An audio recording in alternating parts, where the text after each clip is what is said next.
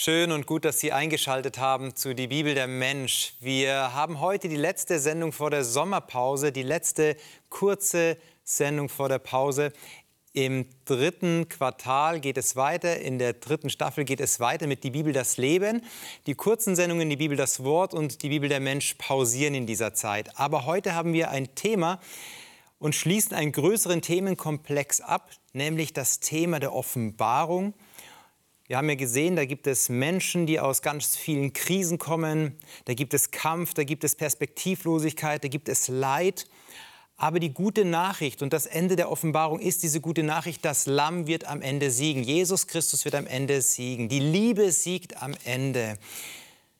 Wenn Menschen in der Perspektivlosigkeit leben, dann brauchen sie eine Perspektive.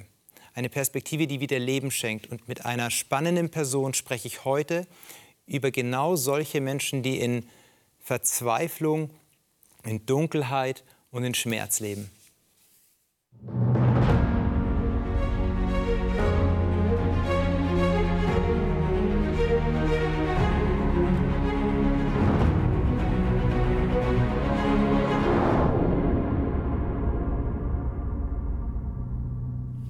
Evelyn, ich habe gerade gesagt, du begleitest Menschen, die unter Dunkelheit, Schmerz, Leid leiden.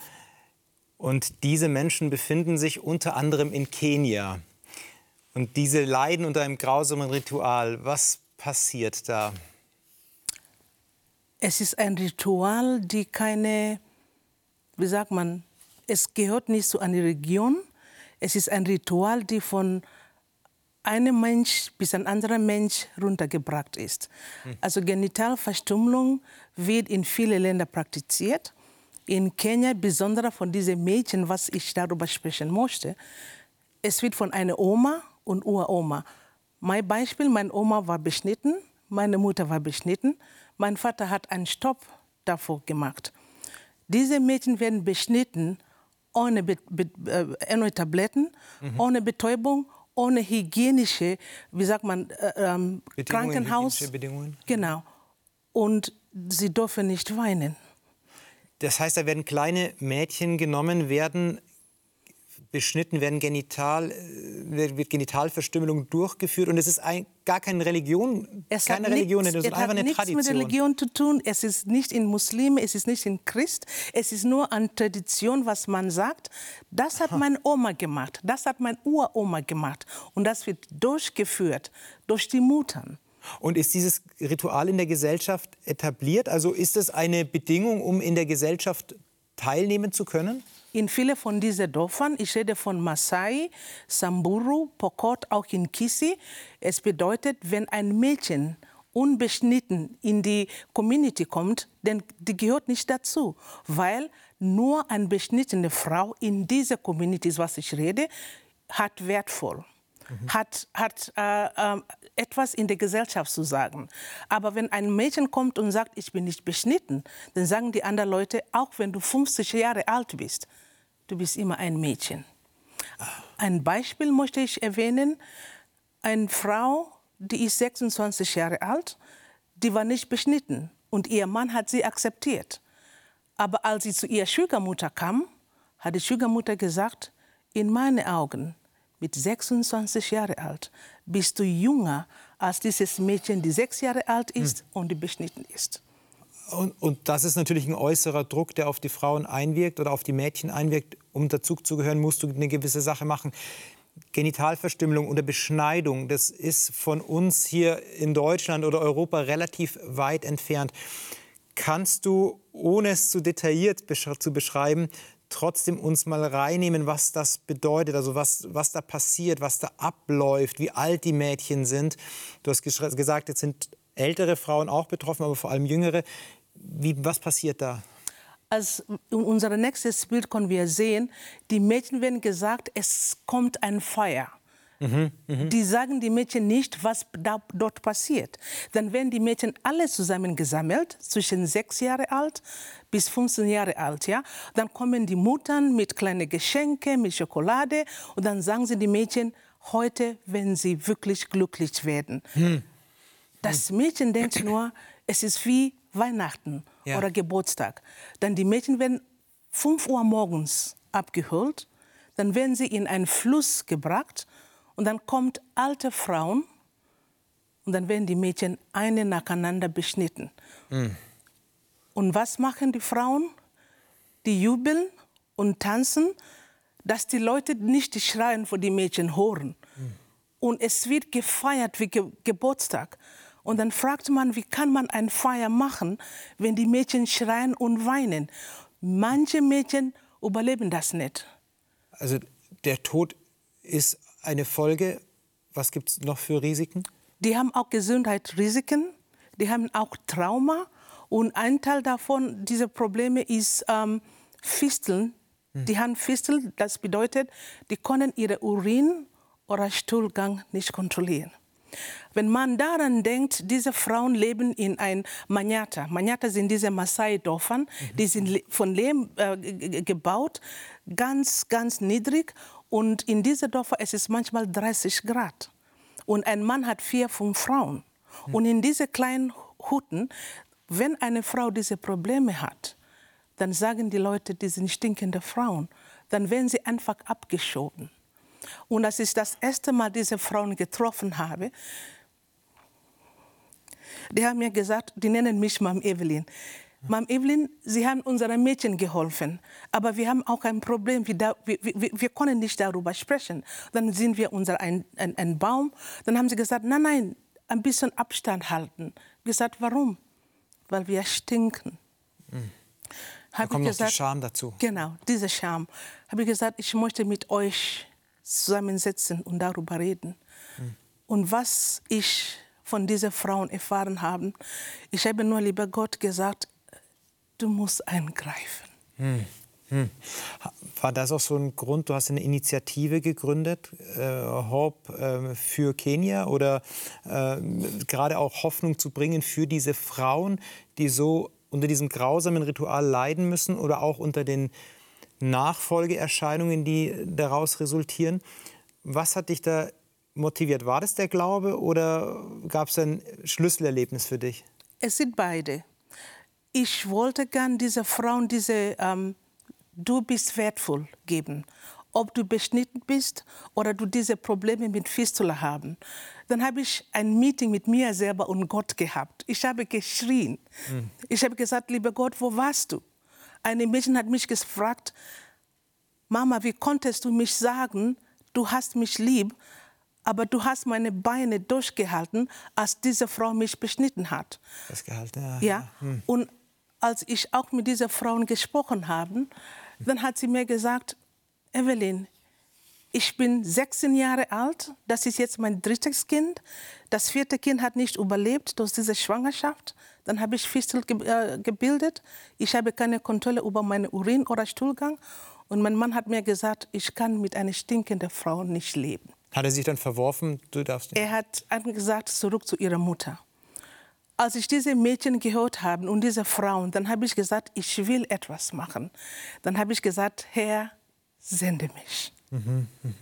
Herr, sende mich, aber gib mir das, die Kraft, diese Mädchen Hoffnung zu geben. Und wenn wir das nächste Bild sehen, diese Hoffnung und diese Perspektive nicht auszugeben, mhm, mh. machen wir, weil wir dieses Mädchen einfach in die Schule bringen. Was mhm. bedeutet mhm. das? Diese Mädchen kommen in ein Internat. Internat. Das sind jetzt ganz kurz, ich fragen, das, sind das jetzt Mädchen, die betroffen sind von genau dieser Thematik? Genau. Manche von diesen Mädchen, also ich werde nicht äh, äh, erwähnen, wer. Mhm. Zwei davon haben wir von ihrem Ehemann gerettet. Ehemann bedeutet, wenn diese Frau beschnitten sind, auch mit 16 Jahren alt, das bedeutet, du bist eine Frau. Und jetzt hast du zu heiraten? Und jetzt kriegst du einen Mann, der 65 Jahre alt ist, als dritte oder vierte Frau. Ah, okay.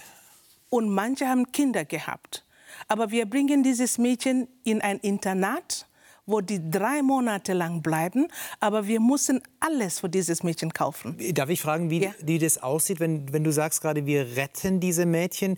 Jetzt stelle sich mir natürlich so gerade bildlich vor, da wird das Mädchen zu dem zukünftigen Ehemann gebracht als Zweit-, Dritt- oder Viertfrau und ihr fangt sie gerade noch irgendwie ab und nehmt sie weg? Oder kommen diese Mädchen, diese Frauen zu euch, weil sie wissen, dass, dass dein Verein dort vor Ort Also agiert? Die, die, kommen in verschiedene Wege.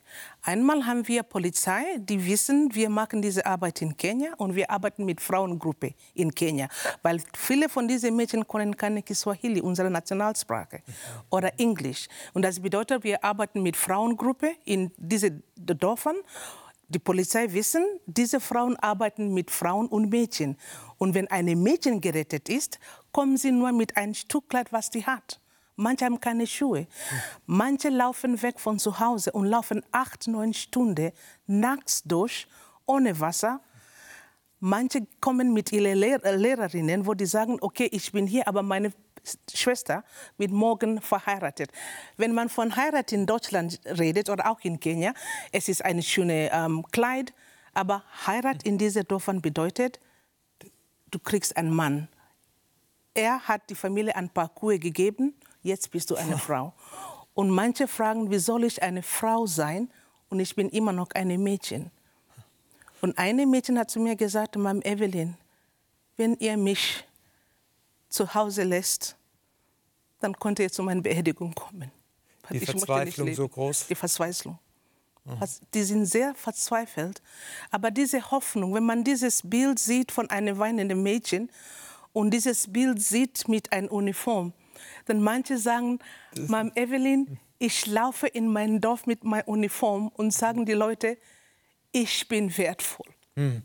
Und das sind die Dinge, die mir Kraft gibt, weiterzumachen. Das heißt, auf der einen Seite schaffst du eine Perspektive für diese Mädchen vor Ort, du schaffst Strukturen, dass sie Bildung bekommen, dass sie versorgt werden können, dass sie nicht als diese Frauen, die stinkende Frauen, wie du es bezeichnet hast, äh, behandelt werden, sondern die eine Sicherheit erfahren dürfen. Und auf der anderen Seite, wenn ich das jetzt aber auch merke, du bist eine Stimme hier für diese Frauen oder für diese Mädchen in Deutschland. Wie, wie präsent ist denn dieser Verein in Kenia?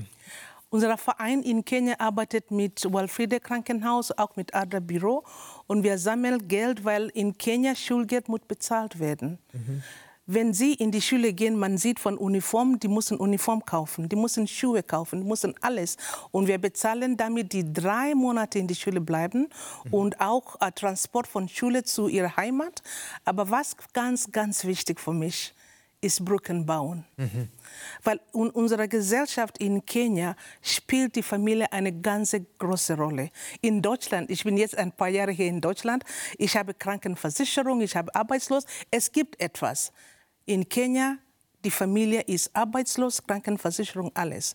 Und wenn man zusammen mit Familie bleibt, dann kannst du diese Hilfe von der Familie kriegen. Aber da musst du eben auch die Regeln mitspielen, musst genau. beschnitten sein, um in der Familie akzeptiert genau. zu sein. Und wenn du weg bist, genauso wie diese Frau, was ich erzählt habe, die hat mir gesagt, Evelyn, ich kann weggehen, aber ohne Geld.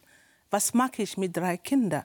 Und diese Perspektive für dieses Mädchen, wir haben ja jetzt mit Secondary School, das ist in Kenia, und dann haben wir Mädchen, das nächste Bild zeigt uns das Bild.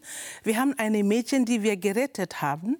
Mhm. Da, wird, da werden Lebensmittel, wenn ja, ich das richtig das verteilt, ja, da verteilen wir Lebensmittel in die, in die Familie. Mhm. Man, jede Familie kriegt ein Essenpaket. Ja. Wir haben in Kenia, man sieht, es ist sehr, sehr trocken. Mhm. Und ohne Essen kommt das Gefahr. Ein Vater mhm. sagt, okay, ich habe fünf Kinder hier zu ernähren, aber ein Nachbarn hat mir gesagt, wenn du mir deine Tochter gibst, kriegst du ein paar Kuhen. Und dann fangen die Väter an, ihre die Tochter, ihre Mädchen zu verkaufen. Für Essen. Für Essen. Für Essen. Also ihr, ihr stillt die Grundbedürfnisse dieser Frauen. Und du hast gerade gesagt, auch das wird wahrscheinlich im nächsten Bild deutlich, dass dort ähm, dass dort ein Mädchen begleitet wurde, die den Schulabschluss gemacht hat. Wahrscheinlich noch ein Bild weiter. Ja, aber das Bild, also machen wir das Bild noch mal, äh, die, die Feuerbild. Wir haben Essen verteilt in, die, in diese Rettungsinsel, wo wir arbeiten. Mhm. Aber wegen der Dürre haben die Eltern zur Schule gekommen, weil die auch Essen haben wollten. So stark war die Dürre in Kenia. Ach. Und die haben gesagt, wir wissen, unsere Kinder kriegen Essen bei uns zu Hause haben wir keine Essen. Und deswegen haben wir mit diesem Essenpaket angefangen und mhm. jetzt gerade sind die Schulen abgeschlossen und jede Familie kriegt zwei, drei Essenpaketen, weil unter den Maasai ein Mann hat nicht nur eine Frau, er hat vier, fünf Frauen. Mhm. Und leider Gottes ist das, wenn die Männer älter sind und die Frauen sind jünger, die Männer sterben, dann bleiben die Frauen mit den Kindern. Es sind dann Witwen? Ja. Wie kommen die über die Runden? Von Gesellschaft oder von Unterstützung Und dann ist genau das, was ihr macht, ganz, ganz wichtig. ein ganz großes Bedürfnis. Genau. Jetzt kommen wir aber zu, dieser, zu diesem Mädchen, wo du gesagt hast, die hat die Schule abgeschlossen. Vorher haben wir ja diese Gruppe an Mädchen gesehen, die, die, die in die Schule gegangen sind. Was ist da passiert? Ja, Was, die ist auch in die Schule gegangen, genauso wie diese Mädchen. Dann hat sie geschafft, an Universität zu kommen. Wir haben gesagt, wow, machen Sie weiter. Und Nailusa hat gesagt, die hat ein Studium gemacht. Es heißt Kriminologie. Kriminologie. Die hat mit besten Noten geschafft und die hat im Dezember gradu graduiert. Ja? Und ihr Vater wollte sie immer zwangsheiraten, aber ihre Mutter hat Nein gesagt. Ihre Schwestern sind auch zwangsverheiratet. Die ist auch bestritten. Die sagt, das ist passiert. Aber meine Mutter hat gesagt, du wirst das schaffen. Als sie ihre Graduation gemacht hat, hat sie mir gesagt, weil wir haben sie letztes Jahr, letztes Monat, äh, letztes Jahr besucht, dann hat sie mir gesagt, Ma'am Evelyn, ich habe nur zwei Wünsche. Ich möchte gern diese Feier von meiner Tochter erleben und ich musste Schuhe tragen, weil ich habe nie in meinem Leben Schuhe getragen. Und Bring Up Kenya hat das so gemacht, dass die in Nairobi kam, die war nie in Nairobi. Und man sieht von das Bild, als Nailusa diese Graduation gemacht hat, ja, hat sie ihre Hut gegeben, abgenommen und die hat das an ihre Mutter gegeben Ja. als Dankbarkeit. Weil die Mutter eine Stimme für sie war, die sie rausgeholt hat aus diesem System, aus dieser Zwangsheirat. Und Ja. sie durfte frei entscheiden, auch wo sie studieren möchte. Ja. Sie durfte frei entscheiden, an welcher Schule vielleicht sogar auch. Oder? Die, geht, die ging an diese äh, KCA University in Nairobi und wir haben momentan 16 Mädchen, 16 Mädchen, die geschafft haben bis jetzt. Die machen Universität. Drei davon haben sie ihren Abschluss gemacht und die letzten 14, die werden ihren Abschluss dieses Jahr machen. Jetzt hast das ist das ist sehr hoffnungsvoll und hoffnungsspendend, was du beschreibst. Auf der anderen Seite ist aber das Leid auch extrem groß. Also wenn ich mir vorstelle, beschnitten zu sein als Frau, wie schrecklich, wie schrecklich. Zwangsverheiratet, wie schrecklich. Als zweite, dritte, vierte Ehefrau einem alten Mann zugeführt zu werden, wie schrecklich. Du hast mit diesen Geschichten zu tun. Wie gehst du denn damit selber um? Das muss dich ja auch unglaublich belasten und zerreißen. Manchmal komme ich an einen Punkt, wo ich sage, ich kann es nicht mehr. Weil ich begleite diese Frauen und Mädchen nicht nur per E-Mail, aber per WhatsApp, aber auch persönlich. Aber für mich ist immer diese Zeit mit Gott zu verbringen, wo ich sage, Gott, ich kann mit dir schimpfen, weinen, lachen. Weil du bist ein Gott,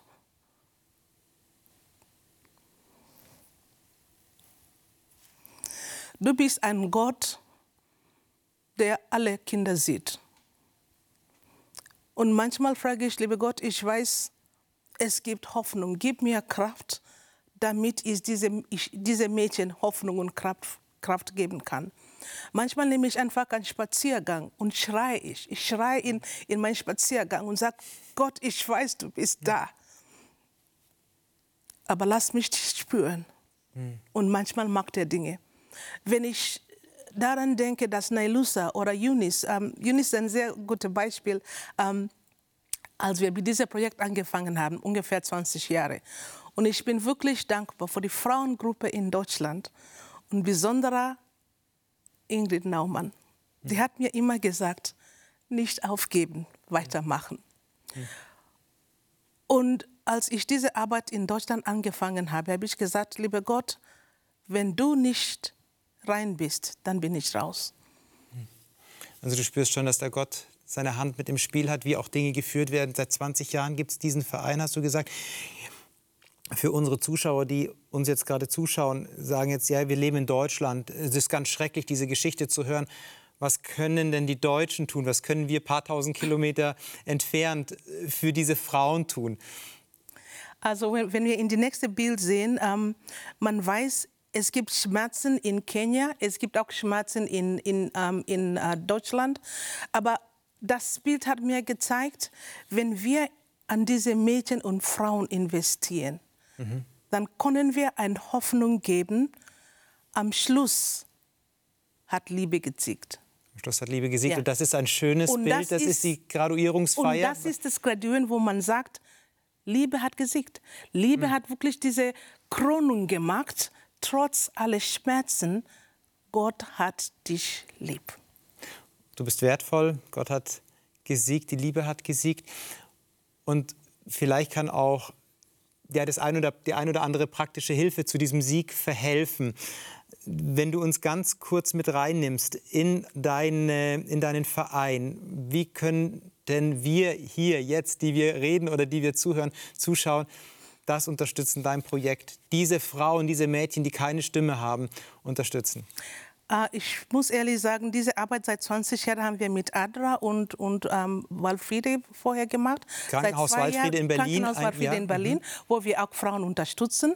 Aber jetzt mit unserer Verein Bring Hope Kenya, die wir seit zwei Jahren haben, kann man mit Spende mhm. und auch für uns beten. Mhm. Und unsere Spende geht an, einfach direkt an Kenia. Wir arbeiten alle ohne Be Bezahlung, weil wir haben alle beruflich zu tun, aber mit Unterstützung von Geld können wir diesen Mädchen helfen, können wir Operationskosten für diese Frauen reinbringen, weil eine Operation für eine Frau in Kenia kostet 300 Euro. Bevor wir, ich habe noch die kurze Frage, wie sieht so eine Operation aus? Aber wir ähm, sehen gleich die Bauchbinde hier, ähm, deinen Verein eingeblendet, die Homepage, auf die man jetzt klicken kann, wo man auch sich das ein oder andere noch mal anschauen kann, die ein oder anderen Bilder. Du sagst 300 Euro eine Operation. Was wird dort gemacht? Für 300 Euro kriegt eine Frau zwei oder mehrere Wochen im Krankenhaus, die kriegt Medikament, die, die kriegt Unterstützung nach der Operation und auch es gibt eine Sozialmitarbeiterinnen, die jetzt diese Frauen auch noch mal ähm, unterstützen. Für die, für die Mädchen ähm, ähm, bezahlen wir Schulgeld, Uniform und Essenpaket. Also das kommt alle in ein Paket mit, dieser, ähm, mit unserer Bring Hope Kenya äh, Verein, was wir gegründet haben. Du hattest auch noch gesagt, dass äh, Krankenhaus Waldfriede da mit dabei ist und euch unterstützt. Inwieweit? Ähm, ich will auch sagen, im Mai fliegen wir mit, mit einer Gruppe von Frauen, äh, von fünf Ärzten, Ärzten und Ärztinnen nach Kenia. Wir haben dieses Krankenhaus in Eldoret, die, die diese Frauen kostenlos operiert. Mhm. Und da kommt Walfriede rein. Mhm. Walfriede unterstützt, unterstützt uns auch mit materiell und auch finanzielle Unterstützung für diese Frauen und auch diese Mädchen. Und wir sind wirklich dankbar für Walfriede und auch andere, andere Büros, aber auch für die Leute, innerhalb Deutschland, die, die, die diese äh, äh, Verein äh, unterstützt. Du hast eine äh, Frage gestellt, was ich kurz antworten möchte. Kenia ist sehr weit. Diese Kultur ist etwas, was die deutschen Leute nicht wissen. Aber ich möchte einfach bitten, ich möchte gerne eine Stimme für diese Frauen und Mädchen in Deutschland sein. Und Evelyn, das hast du hier gemacht in der Sendung. Dankeschön, dass du uns damit reingenommen hast, dass du auch mal den Blick über den Tellerrand geweitet hast für uns. Vielen Dank, dass du hier warst. Es ist eine bewegende Geschichte. Es ist eine, ein bewegender Verein, ein, ähm, ein Verein, der für Menschen, die in Leid leben, in der Perspektivlosigkeit leben, für Frauen in der Perspektivlosigkeit, ist es ein Hoffnungsschimmer.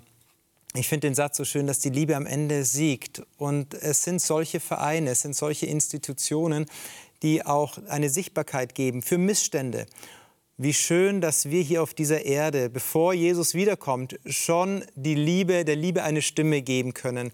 Aber letztendlich sagt die Offenbarung, am Ende wird die Liebe tatsächlich siegen und all das Schlechte wird nicht mehr da sein. Ich wünsche Ihnen alles Gute, bleiben Sie behütet. Wir sehen uns am Mittwoch zu die Bibel das Wort, am Freitag zu die Bibel das Leben. Bleiben Sie behütet, bleiben Sie gesund und denken Sie an die Frauen in Kenia. Besuchen Sie die Homepage. Ihnen alles Gute.